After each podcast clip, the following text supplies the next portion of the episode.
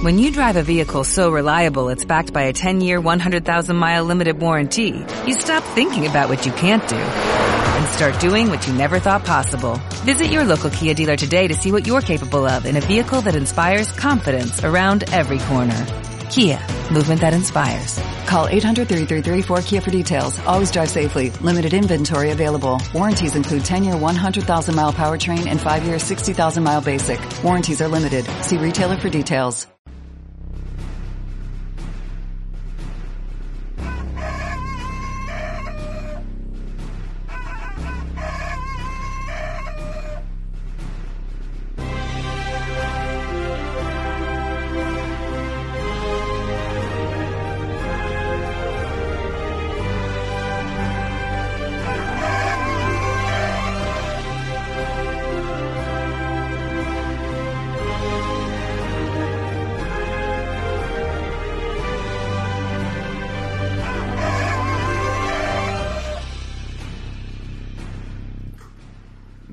Bienvenidos al episodio 37 de Pensando como Pollos, un podcast dedicado al mundo Apple y a la tecnonostalgia. Soy Fran, arroba Ronsonmaría en Twitter, y hoy me acompaña... Hola, yo soy Daniel, arroba DM la guía en Twitter. Bueno, Daniel, ya estamos aquí para Dice, si hoy me acompaña, eso hay que cambiarlo, yo te acompaño, te acompaño siempre. Sí, eso es verdad, fíjate. Es que El hoy ya déjalo y, y me acompaña. Que hoy me acompaña porque, claro, antes siempre es el mismo, Bueno, antes venía. José Manuel Bernal y tal, y esto se hacía un poco más de más gente. ya- hace mucho nos quedamos pasado. tú y yo, y, y entonces ya pues... Es pasado perfecto eso. Bueno, pero como copy y pego de todos los episodios, Vale, pues vale. se queda la coletilla. Bueno, Daniel, que digo que ya estamos aquí para examinarnos en junio. Como todo junio es un mes ya en el que viene el verano, nos vamos a coger las vacaciones. Viene un episodio de órdago, porque hay que reconocer que lo que van a escuchar nuestros oyentes es de una calidad suprema. Tienen para todo el verano ya. Y de luego con esto tienen para todo el verano porque se ha hecho un, un podcast brutal. Tengo que decir que se ha grabado justo después de la eliminación de, de, de España del Mundial. Luego, Sí, el tema del mundial tampoco es que nos interese mucho, Daniel, o sí que nos sí interesa. yo tengo, yo tengo mucho interés, de hecho ya llevo muchos años interesado, llevamos con esta porra a la que te invité desde la primera Eurocopa que ganó España y recuerdo que la hicimos con un Excel y nos mandaban todos los porristas los Excel y los pasábamos nosotros y fue un calvario, una fórmula que hizo un amigo mío. Y bueno, luego descubrimos una página que se llama Keep Tip y ahí hacen la porra y tal y, y es un es un lujo estar ahí, vamos, te lleva te lleva la puntuación en tiempo real. eh, bueno, te dice qué puesto vas a subir, qué puesto vas a bajar y un poco... Bueno, está realmente, realmente muy viciante. Tú lo estás viviendo en tus carnes, ¿no? Me da mucha rabia porque me apuntaste a esta porra y desde que empezó prácticamente el campeonato del mundo voy líder y tengo una presión descomunal hasta esta tarde mismo que Has perdido el liderato. sí, un gol de un gol de Costa de Marfil me ha relegado al segundo Bueno, realmente, mira, nosotros, tú sabes lo que es ver un mundial, que al final solo te interesan esos partidos que parecen más vistosos, Inglaterra, Uruguay, Portugal, Alemania, y qué te va a importar a ti un Nigeria, o son partidos trascendentes que gracias a esta porra, bueno, la gente está muy viciada. Entonces, bueno, vivimos desde hace tres, cuatro campeonatos de estos, ya los vivimos de una manera muy exagerada. Y nada, eso es. Por 10 euros yo creo que merece la pena. Yo creo que sí. Y mes de mundial Ahora que ganar es muy difícil. Sí. y mes de mundial Daniel y mes de, de exámenes de inglés, ¿verdad? Como junio es un mes de exámenes, tú y yo nos examinamos. Yo me examino el sábado y tú te examinaste en el B2. ¿Qué tal? Sí, sí. Bueno, eh, estaba difícil. El, el speaking realmente lo vi complicado, pero, pero bueno, nunca se pierde la esperanza. Vale, a ver, a ver qué, a ver qué tal. Bien, eh, después de la resaca esta de, de, de la Keynote de Apple, de la cual yo titulé nuestro podcast Developers, Developers, Developers, haciendo alusión a Steve Ballmer y su famoso discurso de Developers, Developers, Developers. Steve Ballmer, como todos nuestros oyentes saben, es el CEO de Microsoft y del cual que se ha dicho que ha sido el peor CEO de la historia. Yo creo que el CEO de ahora eh, lo está haciendo mucho mejor y está innovando el tema de la nube, temas de móviles. Creo que está reconduciendo a Microsoft a un camino mm, bien, bueno, yo creo que es correcto.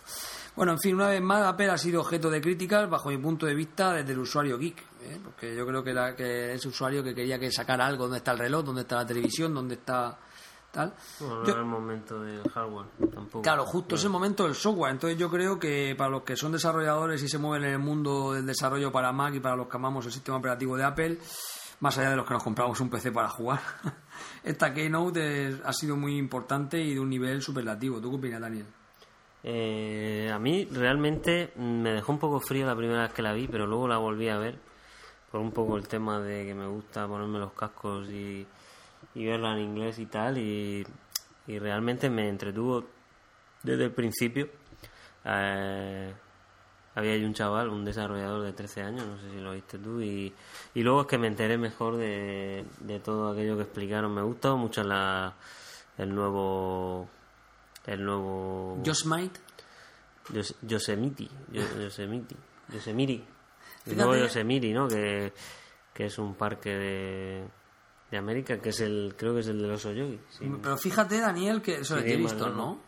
Eso era parque Yellowstone. Bueno, el caso que tú me, eh, me dices o me dijiste que no pudiste disfrutar ta- en directo también la Keynote como lo hiciste luego tranquilamente y sosegado. Yo creo que mientras grabábamos, hablábamos con, lo- con el padre. Claro, no es momento de, de, de ir silencio ni de estar ahí sumido en, en- en poniendo la atención total. Pero vamos, me quedé a grandes rasgos los, los bueno los avances de Yosemite y me parece me parece un sistema operativo que han que han mejorado mucho. Sobre todo Bueno, la implementación de con el teléfono y todo eso. Yo solo tengo que decir y que en mi entorno la gente que sabe de Apple y programar ya está dando los primeros pasos con Swift, el lenguaje de programación nuevo de Apple y pegándole al Xcode. Y en cuanto a los mortales de pie, pues mucha crítica y tal, pero al final eh, es un sitio donde se hablaba de software, donde era para desarrolladores. Y ojo que mientras que estábamos hablando, me acaba de bajar aquí en, la- en el centro de notificaciones, eh, confirmando ya de que el iWatch es una realidad y que parece ser que es un secreto a voces. Pones una cara, pues no te has dado cuenta que, que, que acaba de salir. Que parece ser que los medios más importantes de Estados Unidos ya dan por, por, por hecho de que el iWatch es ya una realidad. O Bueno, sea ¿cuándo que- es la próxima aquí? ¿no? En bueno, seguramente harán una en septiembre, otra en octubre, cuando no hagan también una especial para el tema del iWatch. En fin, yo creo que no sé hasta cuándo van a poder eh, aguantar esto. Fíjate que yo, eh, yo creo que se está volviendo a abrir el abanico de productos de Apple. En cuanto volvió a llegar, a- cuando Apple, como sabes, Steve Jobs, cuando volvió en 1997, simplificó mucho el catálogo de productos Apple.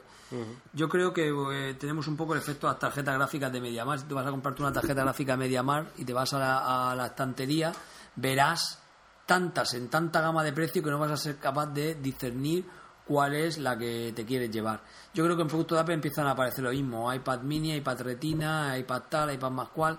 Yo creo que se está abriendo un abanico eh, peligroso y que yo creo que Steve Jobs no, no sería muy partícipe de esto. Pues no, Mm, y ahora con el reloj y con todas todas estas gamas de iPad y de tal, pues daría un golpe en la mesa, pero bueno, mientras que funcione, ¿no? Y hablando de Steve Jobs, ¿tú sabías, Dani, que el superhiblo de Next, ahora que hoy precisamente estamos grabando el podcast el día de, de la coronación del nuevo rey Felipe IV, eh, te das cuenta que tú sabías que Steve Jobs, eh, bueno, supongo que todos nuestros oyentes que se hayan leído la biografía lo sabían, pero tú sabías No que Steve sabía. Jobs le había regalado un ordenador al mismísimo Juan Carlos. No, no lo sabía. Pues seguramente eh, en una ocasión llegó una cena de gala y Juan Carlos I que estaba allí le preguntó a, a Perot, que era un embajador de, de allí, que quién era ese chico y le dijo que era Jobs. Fíjate qué poder de persuasión tenía este chico que consiguió venderle al mismísimo Juan Carlos. ¿Venderle o regalarlo? no sé, parece ser al final, de hecho, dice, oye, que le preguntaron a Jobs, oye, ¿qué, qué, qué te ha dicho él? Y dijo, bueno, dice, el rey escribió unos garabatos en una y se la ha entregado yo. Dice, ¿qué ha pasado? Dice, porque acabo de vender un ordenador. O sea, parece ser que le vendí un ordenador a... Habrá que saber si por la zarzuela, por el palacio, o por el palacio eh, anda por ahí, por el palacio real, algún Nex, ordenador de Nex perdido por ahí. Tiene que valer bastante pasta ahora mismo ese ordenador. Y bueno, pues vamos a meternos en harina, Daniel, porque el episodio viene cargadito, que para ser el último del verano lo hemos trabajado como, como animales, ¿verdad? Eso que te gusta a ti tanto hacer podcast de ultra mega largos, ¿no? Sí, como no me gusta, pues tú me los buscas. Eh, Bueno, muy bien. cuéntale a nuestra audiencia. De todas formas, eh, si es largo, no, si es largo es interesante. O sea que, que no deja de ser interesante. Bueno, primero vamos a hablar un poquito más de Apple y iPad en el mundo de la educación, pero ahora desde un punto de vista pedagógico y no técnico. Para ello vamos a charlar con Paco Albadalejo, licenciado en psicopedagogía, en psi- psicopedagogía por la Universidad de Valencia, don Joaquín Soto, director pedagógico de primaria del Colegio Diocesano Santo Domingo y con Raúl Morante, licenciado en filosofía, profesor de secundaria del colegio también, Santo Domingo, donde del cual es profesor Fran. Y estará también en la mesa redonda, porque vamos a hacer una mesa redonda, eh, José Antonio García Gamuz, director en Ciencias Físicas por la Universidad de. Murcia. Director, doctor, perdón. Y profesor en secundaria eh, de física y profesor en la Universidad de Murcia de física. Tengo que decirte, Daniel, que la idea que teníamos en el episodio, como estuvimos hablando tú y yo, era la de hacer entrevistas individuales. Pero creo que tu aportación de hacer una mesa redonda creo que puede enriquecer mucho más el tema, ¿verdad? Sí, eh, claro, eh, si participamos en una mesa redonda el- va a salir más, más fructífera la conversación y más, más amena que si lo hacemos por, por entrevistas independientes. y la Entonces, parte tecnonostálgica, en la parte tecnológica vamos a hablar con Mar Robledo, que es desarrollador de videojuegos indie y gran tecnológico, bueno, y podcaster compañero nuestro, la podcast de Esfera. Ya, ya hablaremos en qué. Eh, y por último, en la parte del oyente abrimos los micrófonos a Fede García. Esto es una cosa que venimos diciendo hace mucho tiempo y, y ya lo hemos conseguido. Un oyente que es amante de más tecno- es tecnológico y por supuesto mm, amante de Apple. amante de Apple y oyente de Pensando como Pollo, te- va a tener los micros abiertos en una, en una entrevista que seguro que es muy interesante. Es el segundo de Daniel que aparece por nuestro podcast. Ah, ¿es el segundo? Hombre, ¿no te acuerdas ya de nuestro compañero que nos regaló Ah, claro. eh, José Dieguez, que nos regaló eh, los, los cartuchos desde, desde Estados Unidos? Le mando un saludo muy grande por aquí. Bien, dinos antes de empezar con la primera parte, dinos cómo, poner, cómo se pueden poner en contacto con nosotros. Bueno, pues somos estamos en www.pensandocomopollos.com eh, nos podéis dejar los emails en pensandocomopollos.gmail.com y en Twitter somos arroba ipollos. Pues abróchense los cinturones, que viene un episodio largo y cargadito, que dividiremos en dos partes, porque esto va a salir bastante largo. Espero que os guste mucho. Y nada, ya nos veremos, cogeremos... Verano. Después del verano cogeremos energía y en septiembre volveremos, si queréis. Unas buenas vacaciones. Y un gran verano, disfrutad mucho.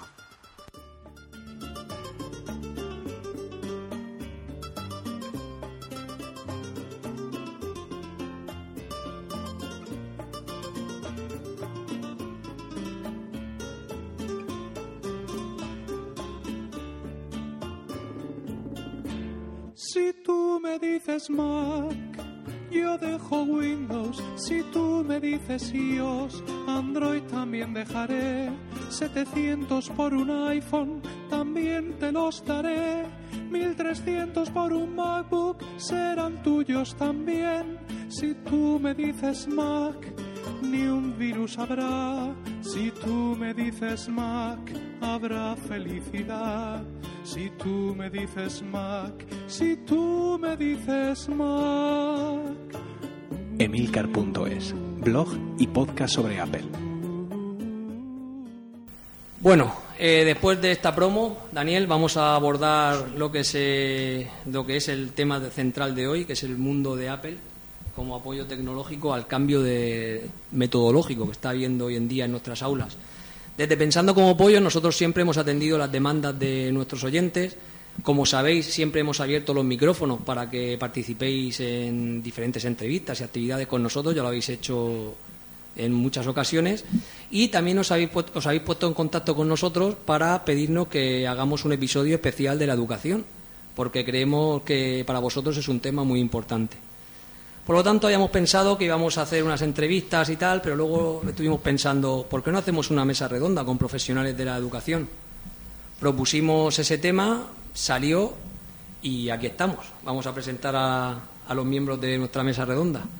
Aquí a mi lado tengo a don Francisco Albadalejo, que es licenciado en psicopedagogía y psicopedagogo del Colegio Diocesano Santo Domingo, que es actualmente donde trabajo. Buenos Paco, días, muy buenos días. Al lado tengo a Tomás Ángel, que es el administrador, licenciado en Historia del Arte y máster en Finanzas. Y es administrador del Colegio Diocesano Santo Domingo. Buenos días. Buenas tardes. Al lado tenemos a don José María Fernández Corredor, que es director del Colegio Sacerdote y director del colegio donde trabajo también. Pues don nada, José María. Fran, encantado de estar aquí. Saludo a todos. Don Joaquín Soto, que es, es maestro y es eh, el director pedagógico de primaria. Don Joaquín. Eh, buenos días, muchas gracias por invitarnos a esta mesa redonda. Aquí estamos. Bien. Al lado tenemos al doctor José Antonio García Gamud, que es doctor en ciencias físicas, profesor de ciencia de nuestro colegio, antiguo alumno también del colegio y profesor de la Universidad de Murcia. Don José Antonio, muy Buenos buenas. días, ¿qué tal? Y ya a mi lado tengo a- al que ya habitualmente conocéis, que es Daniel. Hola, Fran. Un placer. Bueno, eh, estamos aquí en este estudio tan frescamente tranquilo, porque apenas hacen 40 grados aquí en el estudio. Eh, bien, vamos a empezar esta mesa redonda. Eh, yo quería lanzar, tenemos aquí un guion y vamos a empezar eh, lanzando la primera pregunta a Paco Albadalejo, como pedagogo. Paco, la gente pregunta, esto de iPad, esto de nueva tecnología dentro del aula, esto es una moda. Antes de hablar de cambio tecnológico, tenemos que hablar de un cambio metodológico. Nos gustaría que le explicaras un poco a nuestros oyentes eh, cómo ha ido cambiando la educación desde el tiempo de la revolución industrial eh, hasta ahora, que es como estaba antes pensado el sistema educativo. Bueno, pues la verdad que antes de hablar de cambio tecnológico, porque bueno, la tecnología es un vehículo para eh, alcanzar ese cambio metodológico, sí que sería interesante de ver ese cambio de paradigma de la educación. A lo largo de todos estos años hemos pasado de una educación un poquito más tradicional, lo que es una educación centrada en contenidos, eh, la revolución industrial lo que se hacía era que necesitaban gente preparada para desempeñar una determinada función y necesitaba que esas instrucciones las entendiesen. Se aprendía a leer y a escribir y memorizar. Ahora, pues con todo esto de las redes sociales, todo el tema de Internet, lo que es la información la tenemos al alcance de la mano. El paradigma de la educación debe cambiar e ir cambiando y está cambiando en función de las necesidades que tienen ahora los alumnos y es más que eh, recapitular o memorizar contenidos es saber utilizar esos contenidos y eh, tener ese acceso a ellos. Por eso hablamos de paradigma, cambio de paradigma en educación. Hay que cambiar la metodología, ya no deben ser unas metodologías en las que el profesor es el único que tiene todo el saber, el que enseña, sino que debe interactuar más con el alumno y debe ser un mediador, el que oriente al alumno a la hora de trabajar con esos contenidos que tiene al alcance de la mano. Ya no se trata de memorizar, sino de saber hacer, saber entender y saber transmitir lo que uno sabe, saber poner en práctica, en definitiva. ¿Para qué nos sirve? Siempre pongo el mismo ejemplo. ¿Para qué nos sirve, por ejemplo, la definición de un verbo? Lo que es la definición del verbo. Verbo, lo que aprendían los nenes de, de pequeño. Verbo es toda la acción que realiza el nombre. ¿Para qué me sirve saber eso si después no sé construir una frase corta, no sé expresarme? Entonces lo que se busca es un aprendizaje que sea más orientado a la práctica. Y esa es, eh, en definitiva, el cambio que debe ir dando la educación. La tecnología un aspecto, juega un aspecto muy importante en todo este cambio metodológico. Y nada, al servicio de- de lo que se plantea de este futuro de la educación. Eh, José Antonio, tú que estás en el último estadio de, de la preparación de un alumno que sale de, de secundaria y viaja a la universidad, tú que estás viendo un poco la realidad de la universidad, ¿aprecias también este cambio metodológico en la universidad? Mm, quizás, eh, quizás no tanto en cuanto a nivel metodológico, es decir, sí que se está haciendo muchísimo hincapié cada vez más y cada vez hay más programas en la universidad que incitan al profesorado a adaptarse a las nuevas metodologías y nuevos tiempos. La clave está en que la sociedad ahora no es la de antes, como estábamos comentando, y la demanda de necesidades no es la misma. Es decir, antes las profesiones que habían, o sobre todo el, rol que jugaba cada profesional en su empresa o en el ámbito público o en el que fuera, no es el mismo que el que se- se desarrolla ahora. Y eso hace que también la formación universitaria deba de cambiar, porque evidentemente estamos formando profesionales que van a salir luego en esos campos de trabajo. sigue habiendo un, un problema, una, digamos, diferencia entre lo que la sociedad demanda y lo que realmente se forma en la universidad. ¿Por qué? Pues yo creo que básicamente el problema no está en la tecnología ni está en nada, sino está realmente en esa metodología que estamos diciendo. La mayoría de profesores que estamos dando clase, tanto en el colegio, en la universidad, en secundaria, en primaria, hemos sido educados y enseñados en otro tipo de metodología. Y eso lo hemos adquirido, evidentemente, hemos aprendido así. Y nuestra primera, nuestro primer instinto es el de hacer lo mismo que lo han hecho con nosotros, porque con nosotros ha funcionado. Eso es lo que mucha gente dice, ¿verdad? Bueno, pues ahí donde viene ese reciclaje que debemos hacer, que al principio es un poco costoso, pero que es necesario, porque si no estaríamos creando personas o formando a, a niños o a jóvenes para una sociedad que realmente no es en la que viven. Y pasa lo que muchas veces pasa, que decimos que uno aprende a trabajar cuando ya está trabajando. Y cuando uno le forman realmente ya en la empresa cuando está en la empresa. Y no debería ser así. Eh, cuando queráis intervenir también levantáis la mano eh, para no chafarnos y, pasáis. Padre, eh, yo en la presentación he dicho que usted es el director del Colegio Cesano Santo Domingo, pero antiguamente era también el delegado de la enseñanza, ¿no? De, en, el obispado. De Así era, sí. Entonces yo creo que se dice hoy en día que la tecnología cambia muy rápido. Yo quería preguntarle, usted que ya lleva muchos años en el tema de educación, ¿también ha visto que ha habido un cambio metodológico tan rápido como el tecnológico? No, de ninguna de las maneras. Y yo creo que el cambio tecnológico aplicado a la educación, yo en mi opinión creo que por lo que hemos visto fuera y dentro y ahora también en tanto intercambio con colegios vemos que no, que es muy lento. ¿eh? Solo pocos colegios verdaderamente veo yo que han hecho, han incorporado las nuevas tecnologías verdaderamente al servicio verdaderamente de la opción metodológica y de la opción incluso de la concepción de la de la enseñanza, de la educación de la persona que tiene el colegio. ¿no? Vamos, yo diría que, es decir, no más información, no ponerle a los niños la, tablet en la mano, no el utilizar más mm, esta era provechosa de la comunicación va a hacer a los niños más inteligentes. O sea, yo creo que deberíamos partir de aquí. No el uso de las tecnologías los va a hacer más inteligentes. El buen uso de las tecnologías y los va a hacer más inteligentes en cuanto entremos verdaderamente en una reflexión profunda de qué es educar, qué es cualificar la inteligencia. ¿eh? Cualificar la inteligencia no es que sepan dónde está la información, sino habrá que comprender, pero el reto para cualificar la inteligencia pues va a estar en saber incorporar en ese proceso de la inteligencia el juicio crítico, pero que es la verdad. Este es el rigor intelectual.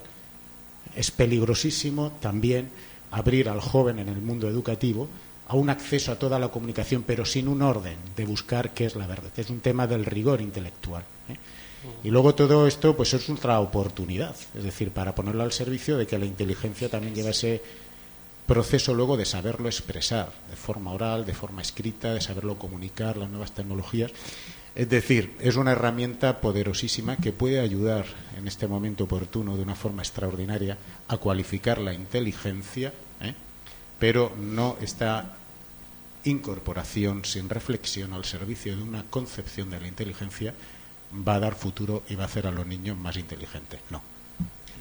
De hecho, yo recuerdo que cuando fuimos a un congreso de pizarras digitales, recuerdo que el profesor Pere Martí decía que el uso de las nuevas tecnologías y pizarras digitales en el aula no iba a hacer a los alumnos más inteligentes, sino les iba a permitir trabajar mejor sus competencias, que son dos conceptos distintos.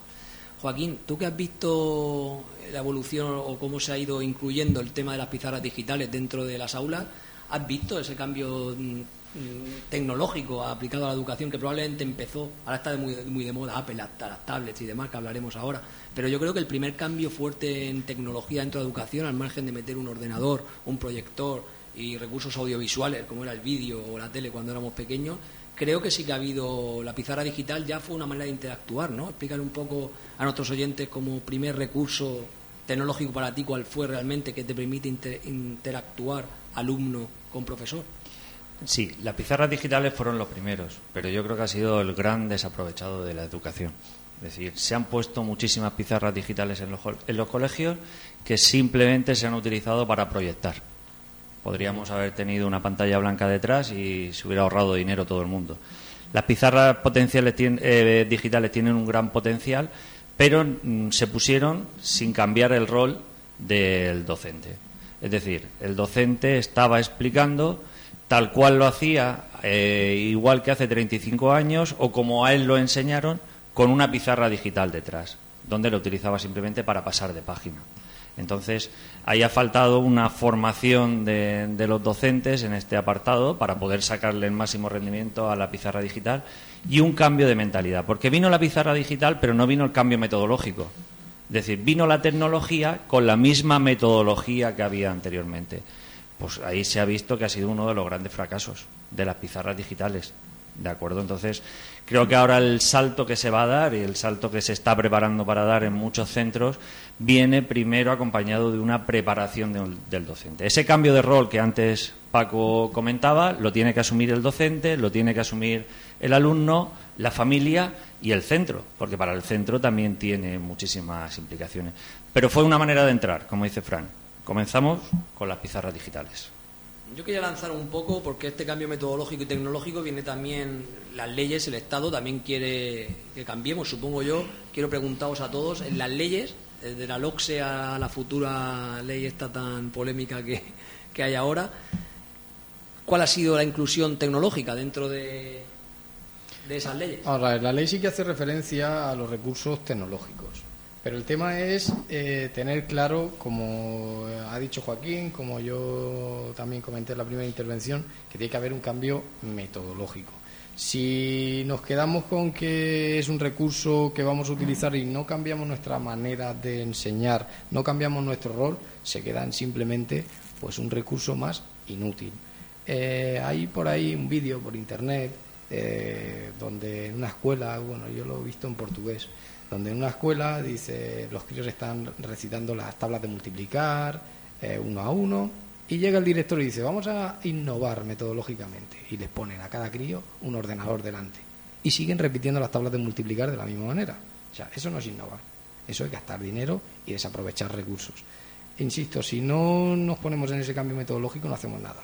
Lo que estamos hablando sobre legislación, la LOSE ya hablaba de competencias, nadie le hizo caso al tema de competencias o superficialmente se prepararon algunas programaciones, no se ahondó demasiado quizá.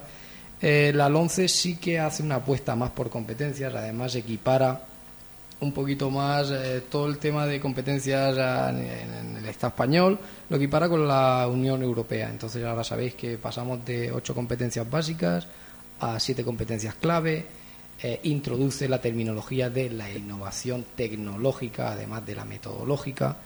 Eh, bueno, la polémica viene un poco por el currículo, por eh, si quitan algunas asignaturas que se consideran pues fundamentales para el desarrollo de un chaval. Ahí no vamos a entrar hoy, creo que no es el tema hoy. Pero sí que es cierto que el 11 puede ser una oportunidad en cuanto a lo que estamos hablando hoy, en cuanto a la introducción de nuevas metodologías y en cuanto a cambio metodológico. ¿Por qué? Porque deja mayor autonomía al profesorado, eh, sí que establece unos criterios claros de evaluación y te permite eh, ese margen, permite ese margen de maniobra al profesor para que aterrice los contenidos como él crea, con los alumnos cuando él crea y en función de las demandas que tenga mm, más a título individual. Sin embargo, hace una reducción de asignaturas relacionadas con la tecnología y la informática en los tiempos que corren. Como área, sí que es verdad que hay, por eso te digo que sí que hay áreas de tecnología, sí que las reduce. Pero quizás porque la pretensión, vamos a ver, tampoco quiero que se entienda esto como que yo soy pro LONCE ni nada de esto, pero sí que intento hacer una lectura positiva o buscar la oportunidad de la legislación. Sí que es verdad que este tema lo trata a lo mejor más de forma transversal. Eh, aquí en este colegio estamos inmersos en el tema ahora de competencias, estamos dándole un vuelco a todo esto, intentando aterrizarlo más y como decía, sí que es cierto que se puede trabajar de forma más transversal, nos dejan más autonomía. No la tecnología como una materia estanco en sí, pero que sí que es aplicable a otras muchas más materias. Vuelvo a repetir, no vamos a entrar ahora a valorar si se han equivocado con la reducción de materias, si no, tema de horas, eso es otro tema aparte. Pero sí que es cierto que tecnología como tal eh, se plantea como algo más transversal, como una herramienta metodológica más o como un vehículo para aterrizar todo esto. Hoy en el almuerzo, curioso por lo que decía el hilo de lo que decía Joaquín antes, que en el almuerzo eh, habían dos o tres compañeras que estaban empezando, ¿cuándo vienen los iPads? ¿Cuándo vienen no sé qué? ¿Cuándo? Parece que digamos que este año ha habido una especie de explosión eh, tecnológica, yo creo que también un poco por el tema del cambio metodológico, que, que yo creo que una cosa va casada con la otra. Hablamos de formación, hablamos de nuevas tecnologías y en definitiva, Tomás, administrador del colegio, hablamos de dinero, ¿verdad? Sí, yo antes quisiera también contextualizar un poco desde mi deformación como historiador. Yo, yo me gustaría comparar como o ir al hilo del- del- de tu discurso inicial de la revolución industrial a la era de la información.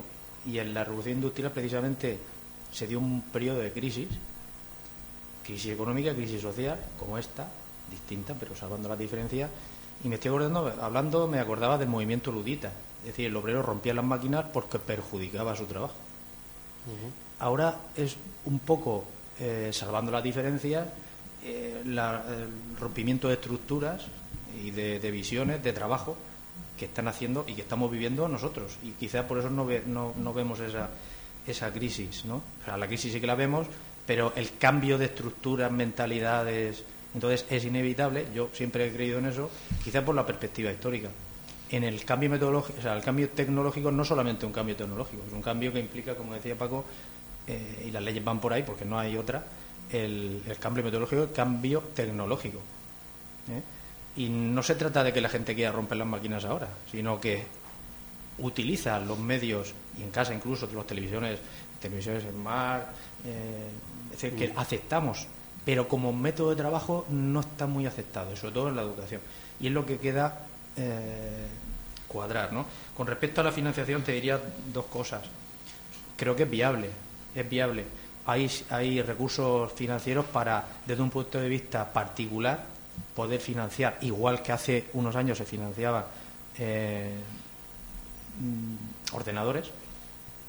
Yo creo que en pocas casas eh, hay, no hay ya un ordenador.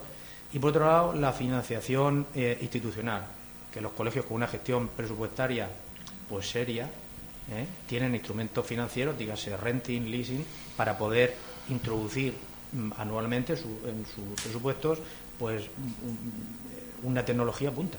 ¿Y qué le decimos a los colegios que no tienen calefacción, que no tienen, que, le- que el mismo Estado son propios del Estado y que no le está dando los recursos? ¿Cómo Sí. le decimos que metan también recursos tecnológicos si no tienen para pagar la calefacción? Evidentemente es el, el mismo planteamiento que te decía, es decir, hay una, una, una vía pública, ya nos meteríamos en el artículo 27 de la Constitución y hablaríamos de los derechos de los padres que tienen a la educación. El Estado tiene que ser subsidiario, donde no hubiera acceso a la educación, y ese es nuestro planteamiento. Pero el, el Estado tiene que hacerse cargo de todo el proceso educativo. Y si el proceso educativo en el siglo XXI implica una inversión tecnológica, tendrá que hacerla. Bueno, yo que, que no he hablado todavía. eh, mm, referente a lo que estamos hablando, voy a partir también un poco de lo que decía Fran. Yo, desde mi humilde opinión, pues no, soy docente, sí que he estudiado magisterio, pero no ejerzo de, docente. Eh, a mí me resulta, um, si yo analizo un poco lo que es la evolución de los de los soportes de los contenidos, ¿no? Y echamos la vista atrás. mm, pues, bueno, vemos que hay ciertos cambios que cambian, por ejemplo, como en la imprenta, que cuando se inventó el libro, pues ese, ese periodo ya de enseñanza con el libro, pues es muy extenso, es muy largo. Pero yo al ver, eh, cuando hablamos de la tecnología, lo que siento es un poco que hace unos años se inventó Internet, en los 90. Entonces, la evolución tecnológica es tan rápida, lo que yo veo es que el- esto es como, o sea, el, maestro, el que enseña no puede, es un, es- cuesta adaptarse a, una metodología que no va a durar mucho tiempo y que cuando tú ya te has adaptado a ese tipo de metodología te la cambian. Porque imagino que cuando entró el ordenador, en las casas estaban los ordenadores, todos los, niños, bueno, querían un ordenador, el padre le decía eso es para jugar y el niño decía no, es para aprender y tal, pero al final acababa jugando, se instalan todos los ordenadores en los colegios y empieza un poco el, el tema web, ¿no? Cuando empezó el tema web entonces los profesores eh, se orientarían hacia el tema web, ya con la web 2.0 para y meter sus contenidos y, y tal. ¿Y qué pasa ahora? Que al ordenador ya lo, ha sustituido la tableta. Y, y bueno, ahora el nuevo libro va a ser la tableta, pero, pero claro, el cambio tecnológico es tan viene a ser tan rápido que no sabemos mm, si, si se va a invertir un dinero y se va a, a, a preparar a los profesores para que trabajen como ha pasado con la pizarra y la tableta y dentro de dos días mm, Sí, pero tú has hablado de tiempos. Los tiempos Mm. son más rápidos. Sí, sí, efectivamente, Eso quiere claro, decir que las amortizaciones de estos equipos no duran más de tres años. O sea, Ujú. fíjate que fiscalmente son cuatro años de amortización de un equipo de, Ajá. de, de tecnología, ¿no? De la información. Pero sin embargo, yo pienso que eso incluso fiscalmente va a cambiar. Si es que se va a reducir. Es que quizá en dos años o tres lo- los equipos, la pizarra digital aquí ha sido vista y no Ujú. vista. Puesta es. y ya no se utiliza. Ujú, eso o sea, es. el problema es el tiempo. Claro, porque el libro estaba ahí, eran los libros, te sacarían nueva encuadernación o nuevos cambios didácticos y tal, y eso es muy duradero, pero el tema de la tecnología, eh, nadie sabía hace unos años que el tablet, hasta que Steve Jobs dijo el tablet es lo que se va a llevar. No, yo simplemente se me vienen ideas a la, a la cabeza. El, el cambio, como tú dices, Tomás, el, eh, cuando vas a amortizar un equipo de estos ya se ha pasado. O sea, eso es así. Ya, visto desde el punto de vista educativo, eh, yo creo que todos tenemos claro y que, en fin, simplemente puntualizar esas ideas, ¿no? La sociedad va muy por delante de la educación en este campo. ¿Por qué? Porque cualquier niño con dos años te maneja una tableta, te maneja un iPhone y te a su nivel y para sus cosas, pero tú le pones un juego y lo hace y al final acaba jugando y con dos años sabe hacerlo. Cosa que una persona de, más, de mayor edad que no ha nacido en esa época, que no es nativo como él en este lenguaje, pues le cuesta mucho más. Por tanto, no solamente el tema económico mm, va por detrás, digamos, siempre de los cambios tecnológicos, sino que también la formación de los profesores también va por detrás en muchas cosas que el cambio tecnológico. Y claro, eh, lo decía por eso, porque todo niño usa redes sociales, usa distintos lenguajes, incluso de programación en muchos casos, usa, y, y ahí es donde el problema que muchas veces tenemos los docentes para aplicar bien la tecnología. Aplicarla se puede aplicar. Ahora, sacarle todo el provecho que la tiene y, y poder aplicarla bien en lo que es la docencia propiamente dicha, ahí es donde viene el problema. Es, es el punto de vista que yo tengo. Sí, yo veo que sí, los profes están deseando, ¿no? Ahora mismo de tener ya la tablet, a ver cuándo llega, ¿no? Pero no es que le, en continuidad lo que estáis diciendo es que hoy es la tablet y, ¿no? Dentro, ¿cuál es el Mm. primer iPad que entró a Santo Domingo, ¿no? Ya, ya Mm. histórico, una pieza de museo y hace dos días. Pero, es decir, eh, vamos, eh, por supuesto que el terminal, ¿no? El terminal de la información y el objeto en la mano sí que cambiará.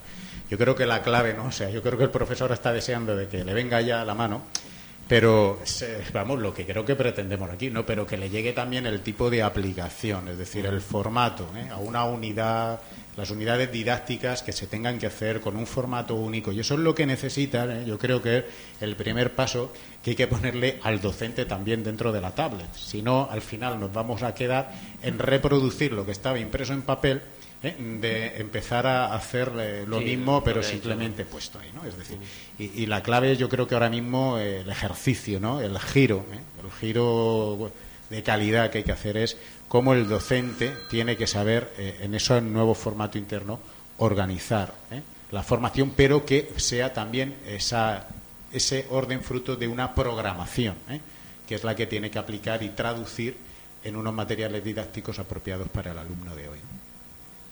Pero es que, vamos, eh, un poco oyendo todo lo que estamos argumentando es eso, no hay que confundir entre lo que es el cambio tecnológico, la introducción de tecnologías en la educación, a lo que es el cambio metodológico. Vamos, Son dos la te- la- por eso, la tecnología avanza, avanza y muy deprisa. Pero la base metodológica, el cambio, yo creo que nuevas técnicas pedagógicas son más duraderas en el tiempo. Ahora, lo que hablamos de introducción de tecnología es, en un momento dado, un profesor plantea un recurso, no esperarnos a llegar a casa, buscarlo en el ordenador de casa, sino al momento tener acceso a la información y verificar. Y en esto también estamos planteando a los docentes este, este tema. O sea, hay que tener preparado hoy día, sí o sí, con las nuevas tecnologías, muy bien las clases porque en cualquier momento un alumno te puede rebatir, porque tiene ese acceso a la información. Entonces no hay que confundir primero cómo uno estructura sus clases, la metodología. Cuando hablamos de cambio metodológico, eh, pretendemos hacer referencia a las metodologías más activas. No el alumno es el que recibe la información, porque para eso, insisto, la tecnología nos haría un papel impresionante. Grabamos una videoconferencia, se la ponemos al alumno y no haría falta tener ahí un, profesor en el aula, eso es así. Eh, lo que tenemos que hacer es eso, esa interacción, buscarla, eh, reconducir, el rol de acompañante como estamos hablando y buscar la competencia del alumno. En eso es lo que yo antes también hacía, hacía referencia un poquito a la 11, eh, por el tema de aterrizar las competencias, buscar la competencia. Y el profesor tendrá que hacerse más competente tecnológicamente. Claro, pero al hilo de lo que decía Daniel antes, que efectivamente tiene que hacerse más competente tecnológicamente para poder desarrollar esos contenidos que son independientes de la metodología, como tú dices, eh, puede acompañarla, parece cada día te parecen más a los comerciales de Apple a todos los eventos que hemos ido a Apple, dice, no queremos vender tabletas, queremos acompañado. Claro que sí. Entonces, entonces la idea es, entonces la idea es que el profesor se va formando en eso, pero el profesor también va, siempre asocia, aunque metodológicamente no, no sea así, pero él sí que asocia el aprendizaje de esas nuevas tecnologías, de esa nueva manera de explotar los contenidos, que ahora hablaremos del iPad, con su formación, con ese cambio metodológico. Seguramente si tú ahora le dices al profesor, mira, tienes que hacer una unidad que tenga esto, esto, que hagas estas actividades, eso le va a llevar, le va a obligar a grabar los microvídeos que tan famosos están de los cinco minutos, esto con la pequeña lección para cuando el alumno se pierda. Eh, tienes que obligar al profesor a aprender a editar vídeo, a colgar sus contenidos, a editar con un editor libros, a hacerse su propio material, con un software que seguramente, como ha dicho Daniel, y como va esta evolución rápido, dentro de dos años cambiará y hasta que Tim George no porque no está vivo, pero Tim Cook y su equipo decida que ahora se pone de moda el chimpún, pues todo lo tengo que hacer con el chimpú. Y eso también hace un sobreesfuerzo mm, al, docente, porque tiene que formarse en las nuevas tecnologías, en las nuevas metodologías y las nuevas eh, Pero no implica el cambio de... No implica que haya ese cambio metodológico. Que tú dices que sí, y seguramente sí, porque hay muchas más posibilidades y por tanto las aprovecharás cada vez más. Pero yo puedo dar una clase igual que ahora, digamos, y a la vieja usanza, con un iPad. Porque si el iPad me, me hace de libro, al final lo que tengo es un libro. Claro. Virtido de iPad y las pasojas las pasaremos con el dedo en vez de... Pero al final es lo mismo. Entonces, eh, lo, que hay que cambiar es la metodología para luego utilizar bien eso. Y segundo, antes ha dicho Joaquín algo de que el cambio metodológico no solamente es del profesor, sino es de todo el mundo, incluidos los padres. Porque hay mucho miedo. Mucho miedo a que el niño se pueda meter en Internet, que luego en su casa se mete, o en cualquier teléfono se mete pero da miedo que se meta en Internet por si acaso se mete en... O da miedo, de hecho la Consellería tiene prohibido el uso de móviles y tal en los centros. Fíjate tú la, el contrasentido, ¿verdad?, que, que, que, estamos viviendo en esa realidad. Por digo que hay que cambiar todo un poquito de mentalidad para poder aprovechar bien esas cosas. Pero no implica un cambio metodológico el que yo utilice un iPad o lo que salga. No implica, pero lo acompañas con. Pero, sí, acompañas con. Como dice José, vamos a ver. Eh, meter el iPad como nosotros vamos a implantar el iPad en quinto de primaria el año que viene en el colegio de San Santo Domingo no implica que vaya a haber un cambio metodológico. Y viceversa. Que haya un cambio metodológico no implica que sí o sí tenga que haber introducción de nuevas tecnologías, que refuerza. Pero para mí innova un profesor mucho más si se sale al patio a dar matemáticas y a trabajar las medidas con la realidad del centro, es decir, vamos a trabajar eh, las medidas, la diferencia entre centímetro, metro y demás, midiendo realidades, no del libro o midiendo la mesa, por ejemplo, implica más que está innovando metodológicamente que no un señor que coge un iPad y les dice vamos a rellenar este ejercicio hay más, hay más innovación metodológica en lo que hace el otro, que no tiene nuevas tecnologías, que en lo que hace, como ha dicho antes José Antonio, yo puedo dar una clase de toda la vida apoyada en el iPad. Si no hago una interacción mayor o no busco esa aplicación práctica o buscar el hacer competente al alumno, no hay innovación. Sí, yo pienso, en el, estamos pensando en el profesor receptor, ¿qué le viene encima? Es decir, el cambio que se le plantea y el miedo que tiene que tener un profesor, pero yo sumaría algo más, es decir, el temor a lo tecnológico, que el niño aprende a una velocidad por 100 la tuya. Dos, el cambio metodológico que te va a exigir una elaboración de organización, desde tu programación, criterios, etcétera, convertirlo. Pero tres, Y el reto, es que es para que nos dé miedo a los profesores, el reto también intelectual para los profesores, porque estamos enseñando lo que toda la vida han dicho las dos páginas del libro, que solo el niño tiene delante esa información. Y yo pienso en el de ciencias naturales, ¿no? Se está explicando los rastros del firmamento y toda la vida, pues una foto, ¿no? Y ahora mismo, por una aplicación, el niño, mientras el profesor le enseña la foto, el niño en tres minutos puede saber más de los astros y de, lo, de toda la cosmovisión, ¿no? por encima. Y luego lo que suponen competencias, es decir, la relacionalidad de las ciencias, de las distintas disciplinas. Es decir, que va a exigir un esfuerzo también intelectual, ¿eh? o sea, sobre tu especialidad y ponerla en relación. Mientras eso vaya, bendita revolución tecnológica que abra la mente y ponga las ciencias en relación. Y las ciencias con las humanidades y viceversa, ¿eh? con todo lo, que este entorno en positivo, bien utilizado, puede dar hacia adelante. Que cuidado con los profesores, tenemos que estar temblando para lo que nos viene, ¿eh? por el sujeto alumno que vamos a tener enfrente, lo que nos va a demandar.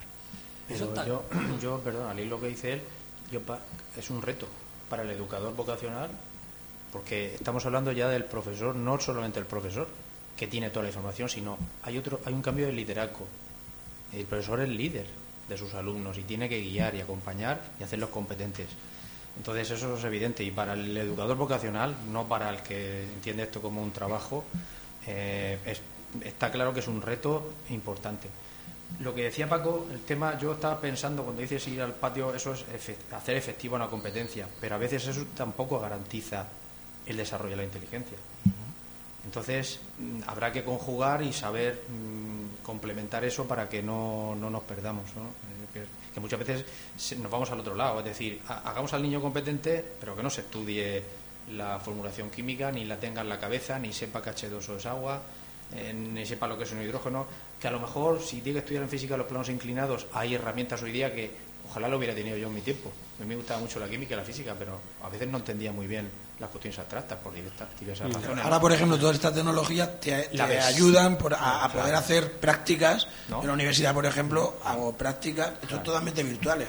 Todo se hace a través de, ordenador y cosas que en la realidad no puedes tocar porque muchas veces un electrón no lo puedes manejar. A través de una plataforma de este tipo sí que puedes hacerlo. Y eso te da una visión diferente. Que lo ves ahora como sube y baja con la fórmula. Efectivamente.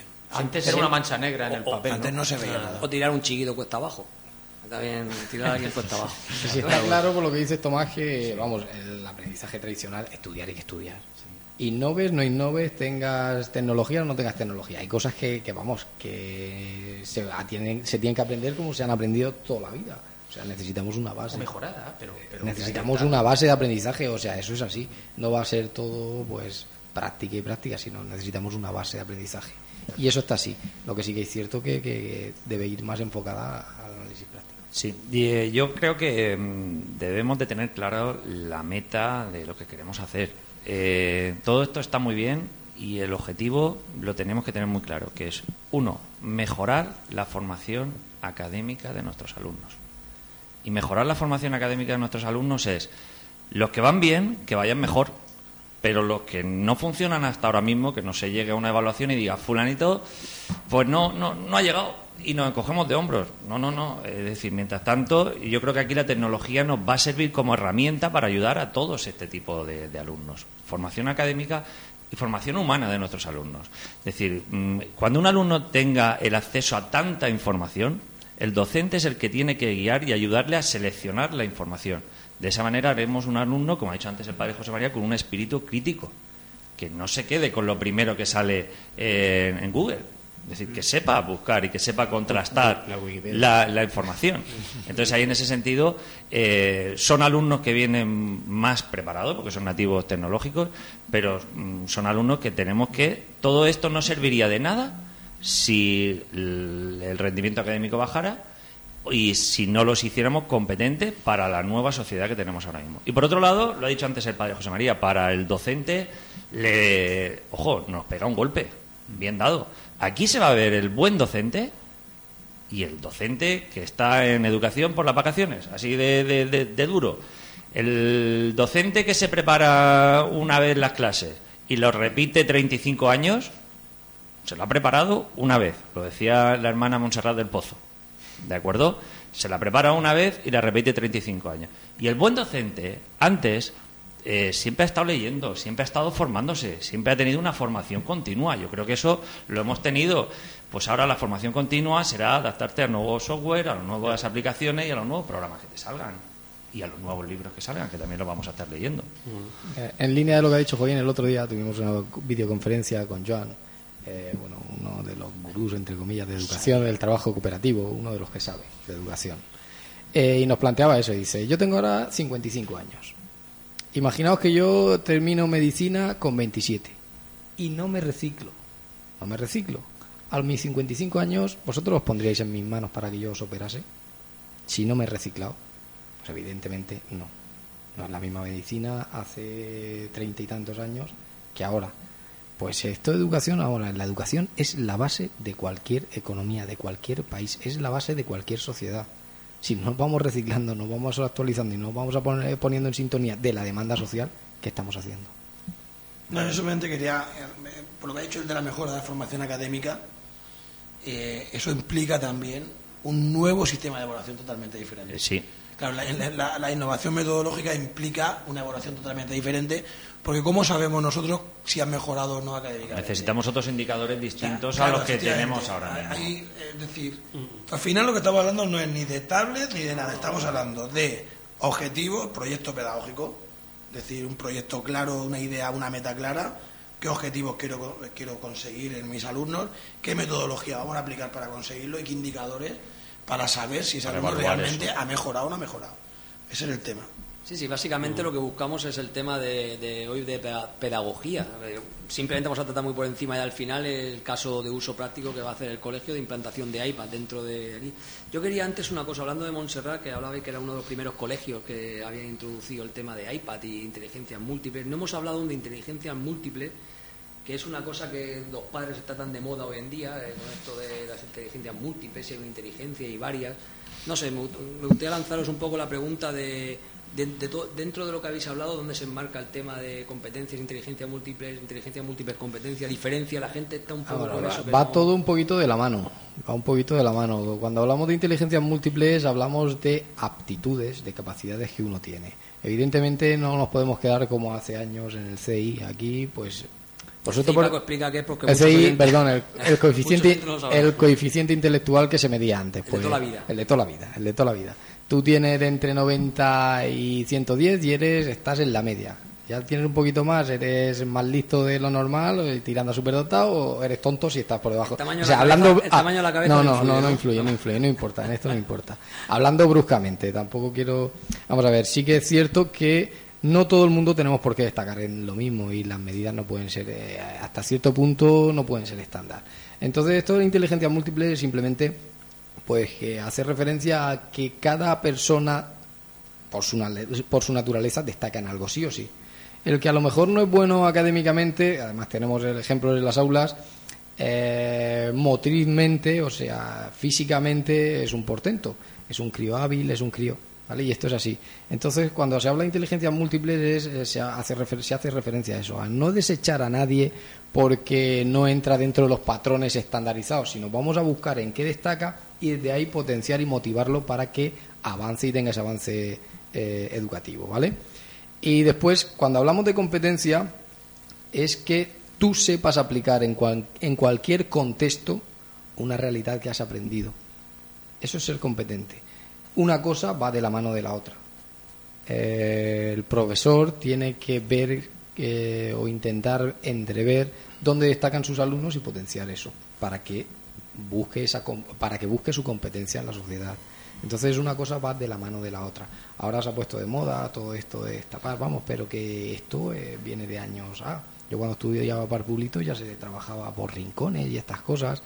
Sea que en educación no hay nada nuevo inventado así como flan, arte de magia. Es retomar prácticas de antaño que eran muy buenas, se desecharon, ponerlas en práctica. Que no quiere decir que la clase magistral no sea buena, que es necesaria también. Lo que pasa que hay que tener en cuenta que no es el único método. Y cuando hablamos eso de competencias, no podemos pretender, eh, por lo que decía José antes, José Antonio, del tema evaluación, no podemos pretender trabajar eh, de manera competencial y evaluar, como toda la santa vida, con un examen, porque ahí no me demuestra la competencia, o al contrario, intentar buscar una evaluación competencial, está de moda ahora también hablar de informes PISA, evaluaciones diagnósticas. Si estamos trabajando de manera más tradicional y estas pruebas de evaluación están más enfocadas eh, al aprendizaje competencial, es donde está el desfase. O sea, tú si quieres eh, correr en un circuito, te coges un Fórmula 1, no pretendas correr con un 600 y compararte con un Ferrari, no puedes. Eso es inviable. Entonces ahí los test no son los mismos, ¿vale? Y terminando ya un poco, ya avanzamos casi al final de la mesa redonda, eh, un caso práctico quería Joaquín que contaras un poco a nuestros oyentes cómo decide, se decide del colegio junto a la dirección decir, oye, vamos a cometer un proyecto de implantación de Apple como canalizador, digamos, como apoyo a ese cambio metodológico, como, como apoyo tecnológico.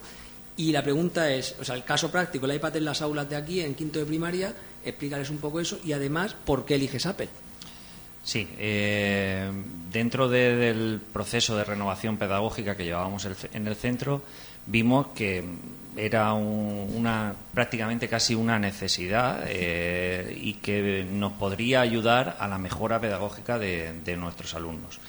Estuvimos viendo experiencias de otros centros, estuvimos viendo distintos dispositivos y analizado todo, la mayoría de los centros se han cogido la tecnología de, Apple. Nosotros hicimos una prueba primero en el centro, se instaló en sexto de primaria el Wi-Fi, dejamos que los alumnos se trajeran sus distintos dispositivos de una manera rudimentaria con el filtro del Wi-Fi para controlar un poco los contenidos donde se metían en la red los alumnos y ahí vimos todo tipo de dispositivos es decir, desde alumno que venía con una tablet de ciento y poco euros hasta que te llegaba con una Surface de 900 euros, con portátiles por en medio.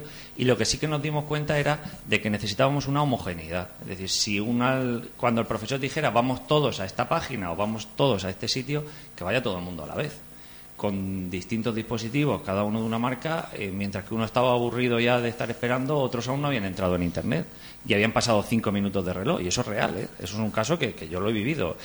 Entonces, estudiamos los dispositivos, eh, vimos que Apple, en este caso, el iPad era el que mejor, más rápido iba. a, a, nivel de cantidad de aplicaciones para la educación, era quien más aplicaciones tenía para la educación, la mayoría de ellas gratuitas o a un precio muy, muy bajo. A nivel de seguridad también nos daba mm, ese tema tenerlo ahí más controlado. Mm, cuando trabajas con Android, pues ya sabemos también los pequeños huecos donde se pueden colar. Vimos que tenía más seguridad y al final, pues viendo la experiencia de otros centros, viendo nuestra propia experiencia, viendo las aplicaciones que hay, pues nos, nos decidimos por Apple. A nivel de editoriales funcionan con todos los dispositivos, es decir, no hay ningún problema. Nos fuimos por Apple a pesar de ser la más cara. y además yo creo que es la que tenía un plan para la educación, que lo hemos hablado tantas veces. Sí, lo, hemos visto, es decir, ahí pues tienes el, soporte detrás de que ellos están ayudando al desarrollo de aplicaciones para la educación. Los demás te dicen, hay aplicaciones, búsquelas usted. Es decir, ahí sí que Apple está ahí. Hombre, yo creo que Apple no son tontos en este sentido, ha visto una línea de mercado, como tú decías antes quieren vender tablet, te digan lo que te digan. Es decir, ahí han visto una línea de mercado, una línea de mercado a través de la educación. Pues oye, potencia la educación y después vendrá, vendrán los dispositivos. Eso no va a ser nada para cuando llegue la de la salud, veréis, con el dispositivo, con el iWatch. ¿Y la Universidad José Antonio? Eh, tema de Apple, ¿cómo lo ves tú por ahí, tú que te estás moviendo por allí? ¿Esta revolución que ellos hablan de educación no ha llegado? ¿O, pues no se le espera? Donde más se nota es que eh, cuando estás dando clases la gente antes tomaba apuntes y ahora lleva todo el mundo su tableta o su portátil. Nadie ya toma apuntes al viejo método tradicional. Se utilizan sobre todo las plataformas que hay en, en las páginas de la universidad, pues lo que aquí viene a ser un colegio virtual, pero mucho más potenciado, mucho más desarrollado. Es lo que básicamente se está trabajando. Y luego hay muchas experiencias de este tipo. La universidad premia, incentiva mucho eh, las nuevas experiencias que va viendo en este campo, pero no está, es decir, no se apuesta por una marca concreta. La universidad de alguna manera crea sus propias plataformas y esas son las que se utilizan. El otro día me mandaste un WhatsApp donde ponía que había una tesis doctoral sí. unos compañeros tuyos que era... Se va a leer ahora, está ya en depósito para su estudio. Nuevas tecnologías ¿no? aplicadas a la, educación. Luego hay un campo amplio de investigación. Y recuerdo, padre, cuando hablábamos la primera vez de iPad y tal, eh, usted decía que no se podía perder esa relación entre familia y alumno parece que el, el uso de las tecnologías por las plataformas, me ha venido a la cabeza que comentaba José Antonio antes, nosotros también vamos a hacer plataformas, vamos a introducir plataformas. ¿Tiene usted miedo a que se pierda el contacto humano a través de entregar? Parece que entregar apuntes por el sitio tecnológico, donde veo la cara de un profesor que ha grabado una, una clase de cinco minutos y me la pongo allí, y luego la- la- la- los padres se ponen en contacto con el tutor todo a mediado del mensaje. ¿Teme usted que se pierda Sí, un poco oye, la.? sí, sí, dentro, yo, yo me iría a una cuestión más de fondo, ¿no? Y para llegar ahí, ¿no? Es decir, tenemos el riesgo, y quizás la, mesa no lo hemos sacado, pero este es el reto también de, este colegio desde nuestra identidad. Es decir, nos podemos quedar ahora mismo simplemente en un concepto de educación como instrucción, de conocimientos, y la educación es algo más, es formar. El futuro de la educación está en cualificar la inteligencia, este es el reto, y en función de ello estamos con las tecnologías, pero si tú no capacitas a la persona de virtudes, de valores humanos, la inteligencia ni la potencias. O sea, no el poner aparatitos en la mano ni la tecnología va a salvar al mundo, ni los va a hacer más felices ni va a hacer este mundo más humano. ¿no? Es decir, ahí está la capacidad hoy del concepto de educación que es más amplio que simplemente una instrucción. Y yo creo que también soy crítico a tema de competencias cuando se plantean solo un resolver problemas o un aplicar conocimientos a problemas, es reducción a una destreza. ¿eh? Por eso la competencia, la competencia, el 33% de la escuela española es una escuela católica, es la competencia espiritual que en definitiva es como el uso del conocimiento y cómo aplico yo también a unas relaciones y a un mundo más humano. Eh, Internet es un don de Dios, decía el Papa Francisco ¿no? en el di- este discurso del 1 de junio a los mundo, a los medios de comunicación social. ¿no? Es verdaderamente es un don de Dios que está aproximando a muchos dispersos, pero se quedarían algo frío, sería terrible si eso verdaderamente cerrara, ocultara la verdadera proximidad de las relaciones humanas. Yo creo que es la oportunidad también de que mucho vaya por las redes y que luego nuestro contacto, que es personal, eh, que es físico, eh, eso nada, nada lo podrá suplantar. Que las tecnologías nos lleven a una mayor proximidad eh, humana entre nosotros. En eso estaremos acertando. Y así lo conocemos, ¿no? Esa anécdota, ¿no? Quien, quien encontraron el otro día, ¿no? Pues que se había muerto solo ¿eh? y tenía 100.000 contactos de Facebook y, de- y no tenía un amigo, no tenía una persona próxima. ¿eh? Es decir, que, que todo es una herramienta, es el cuchillo, el jamonero que tenemos en la cocina y sabemos para qué sirve, ¿no? Es lo mismo, ¿no? Estamos Tú- poniendo un instrumento en la mano. Tú decías, Daniel, ¿no? En la Navidad del año pasado que no había que comprar tanto por Amazon porque ibas a perder la relación con el tendero de- del barrio. Sí, aunque yo soy bastante proteccionista también en el tema del contacto humano y tal. Y, y cuando y bueno, siempre en nuestro podcast he defendido el tema de, de apoyar al pequeño comercio y de y de y Fran siempre me viene con historias de que ha comprado esto en, en Amazon y claro entonces bueno pues aquí yo le expliqué que al, al final el pequeño tendero mm, echaba compraba al otro tendero y traía al hijo a este colegio y si aquí no encontraba negocio pues se tendría que ir a otra ciudad tu colegio tendría menos estudiantes no lo sé por, por vincular un poco la cadena. Seguramente moriré solo. Tomás, y por último, te- mira, una cosa que te quería decir. El año pasado hicimos una cosa con temas de arte, ¿te acuerdas? Con las tarjetas aquellas de realidad Ah, sí. aumentada. Y yo siempre decía lo mismo, no sé si, si tú crees que todo esto del 3D y de las nuevas tecnologías, y para un alumno nunca sabrá lo que se está en el coliseo hasta que no vaya al coliseo, por mucho que lo vea en 3D. ¿no? Efectivamente. Tiene que ir al coliseo y, y visitar y patear y humanizar esa, esa, esa, esa- ese conocimiento. O sea, eso está claro. O sea, se aprende cuando se viaja. Por mucha realidad aumentada y por mucho que decía- haya comprado como Facebook decía ahora, Paco, no, tú como no lo decía ves. Paco, ayuda, ayuda a entender las cosas sin moverte de tu sitio, porque claro, Ah, Internet es sí. una ventana abierta, pero A ver si al final las nuevas tecnologías nos van a descubrir lo real, ¿no? Sí. Lo- el viajar, el, el entrar en contacto con otras personas. ¿no? Y Porque- por último, los padres, ¿cómo se han tomado todo el tema este? Porque claro, eh, hablamos mucho de alumnos, de profesores, pues estamos todos aquí y yo pregunto, eh, los padres cuando ante este cambio tecnológico metodológico y financiero, que, que Tomás me mira y se ríe, pero financiero también, este compendio, eh, ¿cómo se lo han tomado? Pues ha habido de todo. Es decir, la mayoría de los padres sí que lo han tomado bien, han visto que esto va a ser para mejor para sus hijos, entonces desde, ese- desde esa perspectiva lo han aceptado bien. También nosotros hemos hecho un proyecto donde fuera viable, es decir, nuestro proyecto a cuatro años es 20 euros más barato que comprando los libros. Es decir, que no le estamos pidiendo a los padres un esfuerzo extra. Sí que es un esfuerzo extra el primer año, que es cuando tienes que comprar el dispositivo, pero se le ha dado una viabilidad. Es decir, que, que pasados cuatro años te sale 20 euros más barato. 20 euros no es nada, ni arriba ni abajo. Ahí. Entonces, hay también que ha habido que desarrollar una labor de concienciación para los padres. Todo esto que estamos explicando ahora mismo, todo este paradigma, cambio del paradigma de la educación, se lo hemos tenido que decir a los padres. Entonces, los padres han entendido que sí, que se puede hacer, que es viable y que es mejor para la formación de sus hijos. Mm, ya te digo, la mayoría de los padres lo han cogido bien. Puede haber algún grupo de padres ahí que la situación económica ahora mismo es, la que hay y está en todos los lugares, pero que también se les ha dado respuesta, ¿de acuerdo?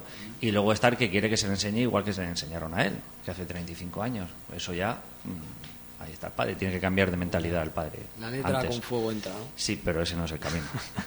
bueno, pues ya para concluir, simplemente eh, un poco como conclusión quiero que despidáis cada uno y con un poco con lo que pensáis que va a venir. Yo sé que en tecnología es imposible, porque he hecho la cara que me habéis puesto todos cuando he dicho que el sector de la, de la salud va a ser una revolución mucho más grande que el educacional. Que os habéis quedado todos mirando un poco. No sé si, sois conscientes de cuando Apple introduzca temas como el iWatch y demás, que sean capaces de monitorizarte tus constantes vitales en comunicación con los hospitales. Imagínate que te pueda decir el cacharro que este tiene la tensión baja corriendo, te ven un SMS, tira al médico rápido, que no sé si eso te aumenta la tensión.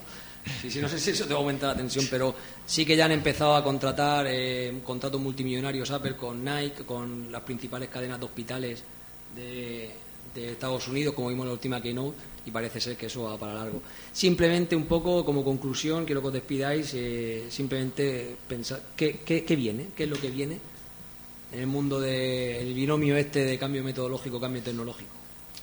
Hombre, nos viene una demanda social bastante intensa, bastante alta. Eh, tecnológicamente, como tú bien has dicho, cualquiera sabe. Era impensable hace cuatro años, cuatro años, no, perdón, hace unos cuantos años que pudiésemos hablar por teléfono en la mitad de la calle y hoy día todo el mundo vamos con teléfono móvil. Eh, a nivel educacional, pues mm, la educación eh, debe acercarse a la realidad social. Y lo que nos viene es cada vez una demanda más de los padres, más elevada de los padres, de que eh, adoptemos o asumamos el rol de educadores que nosotros no hay que perder de vista que acompañamos la, labor de los padres como educadores que deben ser los primeros educadores entonces sí que nos viene una demanda social intensa vemos la realidad que tenemos eh, hoy día y si queremos tirar para adelante con este país y con esta sociedad pues educación la base tenemos que poner las pilas y esa es mi visión Sí, yo creo que es buen momento también para unificar procesos de enseñanza y aprendizaje que muchas veces se desligan en, educación, muchas veces, y hay una crítica de que el, profesor enseña una cosa y, los niños aprenden otra. Y eso se ve en las evaluaciones, que es lo que comentaba José Antonio.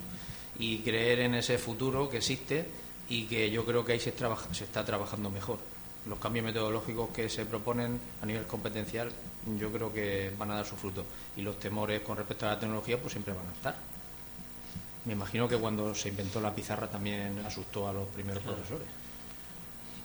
Pues yo creo que en este mundo de tantas reducciones y simplificaciones u ópticas para ver un tema, ¿no? es decir, desde un concepto más amplio de lo que es de la, educación, desde un concepto más amplio ¿no? de lo que es la persona humana, que es el fin, pues esta es una oportunidad que bien utilizada la herramienta al servicio de, pues nos servirá para una mayor humanización y cualificación de la inteligencia. Mm, oportunidad, repito la palabra, oportunidad para mejorar en todos los aspectos, tanto los alumnos como los profesores, no quedarnos estancados, estar ahí pendientes de todos los cambios que se están produciendo y los padres también. Se tienen que adaptar los padres a, todos estos cambios. Entonces, creo que sería la palabra oportunidad. Sí, la mano tiene también escrita. Es decir, esa oportunidad, que siempre que hay un cambio, una crisis, es siempre el mejor momento para, para, o la mejor oportunidad, como dice por aquí, para cambiar las cosas y para mejorarlas. A nivel tecnológico, tiene sus ventajas y tiene sus inconvenientes también el uso de esta tecnología. La ventaja puede ser más atractiva, puede ser, o puedes optimizar mucho más los recursos, las actividades que puedes hacer en clase y tiene un mayor potencial, porque, por ejemplo, lo que hablamos antes de las prácticas, es decir, puede te permite hacer cosas que no puedes hacer de otra forma. pero tiene sus inconvenientes también. O sea, puede crear una dependencia. Podemos quedarnos simplemente en lo que es la tecnología sin tener nada más de fondo. Podemos incidir en las relaciones humanas de forma negativa. Hay que combinarlo todo, hay que conjugarlo todo y tenemos que educarnos todo para un buen uso de esas tecnologías. Bueno, yo sí creo que estamos en una época de mucha motivación. Creo que, que el tema de estas nuevas tecnologías para los profesores, siempre y cuando el profesor esté, creo que le puede motivar eh, por todo lo que puede descubrir con la tableta y tal. Y creo que el alumno, como es el reflejo de su sociedad, lo tiene en su casa, se maneja, como ha dicho José Antonio, ya los niños pequeños ya es su día a día. Creo que eso puede ser bastante motivador para aprender y es motivador porque Apple para mí es probablemente la herramienta tecnológica más motivadora. Yo he tenido otras tablets, he tenido otros móviles y a mí como usuario no me han motivado mucho y yo creo que Apple sí que cumple con eso y lo consigue y bueno, creo que es un acierto. yo me quedo con dos cosas, la positiva, lo que decía Dani, que, que el único aparato que en mi vida, como ingeniero, que es toda la vida desde pequeño, desde que era crío, me dejaban programar los vídeos en mi familia, era el que me tocaba hacer todas las cosas y con 40 años sigo haciendo lo mismo. Es el único, para mí, aparato que ha tenido alma. Que digo yo que soy capaz de que ha tenido alma. Yo siempre lo digo y me gusta. El Mac transmite otra cosa que los demás aparatos no transmiten, al final son hierro, lo de dentro no, tiene más. Pero transmite. Y sí que es verdad que me quedo la parte negativa con una cosa que ha hecho José Antonio, que no solo eh, queda de edición, eh, creo que tendríamos que ir, pero eso ya daría para otro podcast, eh, iros a, mirad a, vuestro, a los adultos, a nuestros compañeros, a nosotros mismos muchas veces, en una reunión mirando el móvil, vamos a tomar una cerveza con un amigo, estamos mirando el WhatsApp, y digo, más vale que quedemos virtualmente en WhatsApp y nos tomemos una cerveza virtual, porque si estás tú aquí tú, estoy contigo, tú estás conmigo... No siente igual. Que no siente igual. No supongo que no, pero sí que, sí que está creando un tema, y si los padres somos el espejo del alma para los hijos, creo que ahí estamos dando un mal ejemplo. ¿eh? Yo, yo soy el primero muchas veces que, incluso por trabajo, ¿eh? lo digo, no por ocio, sino por trabajo, a lo mejor estoy atendiendo algo, tal, la criatura no esté haciendo caso y eso, esos peligros que alerta José Antonio, ojo, ojo con eso, pues, también tendré que, tendremos que lidiar con, con ese problema. Pues nada, muchísimas gracias a todos, ha sido un placer. Gracias a vosotros. Y nada. Vale, gracias.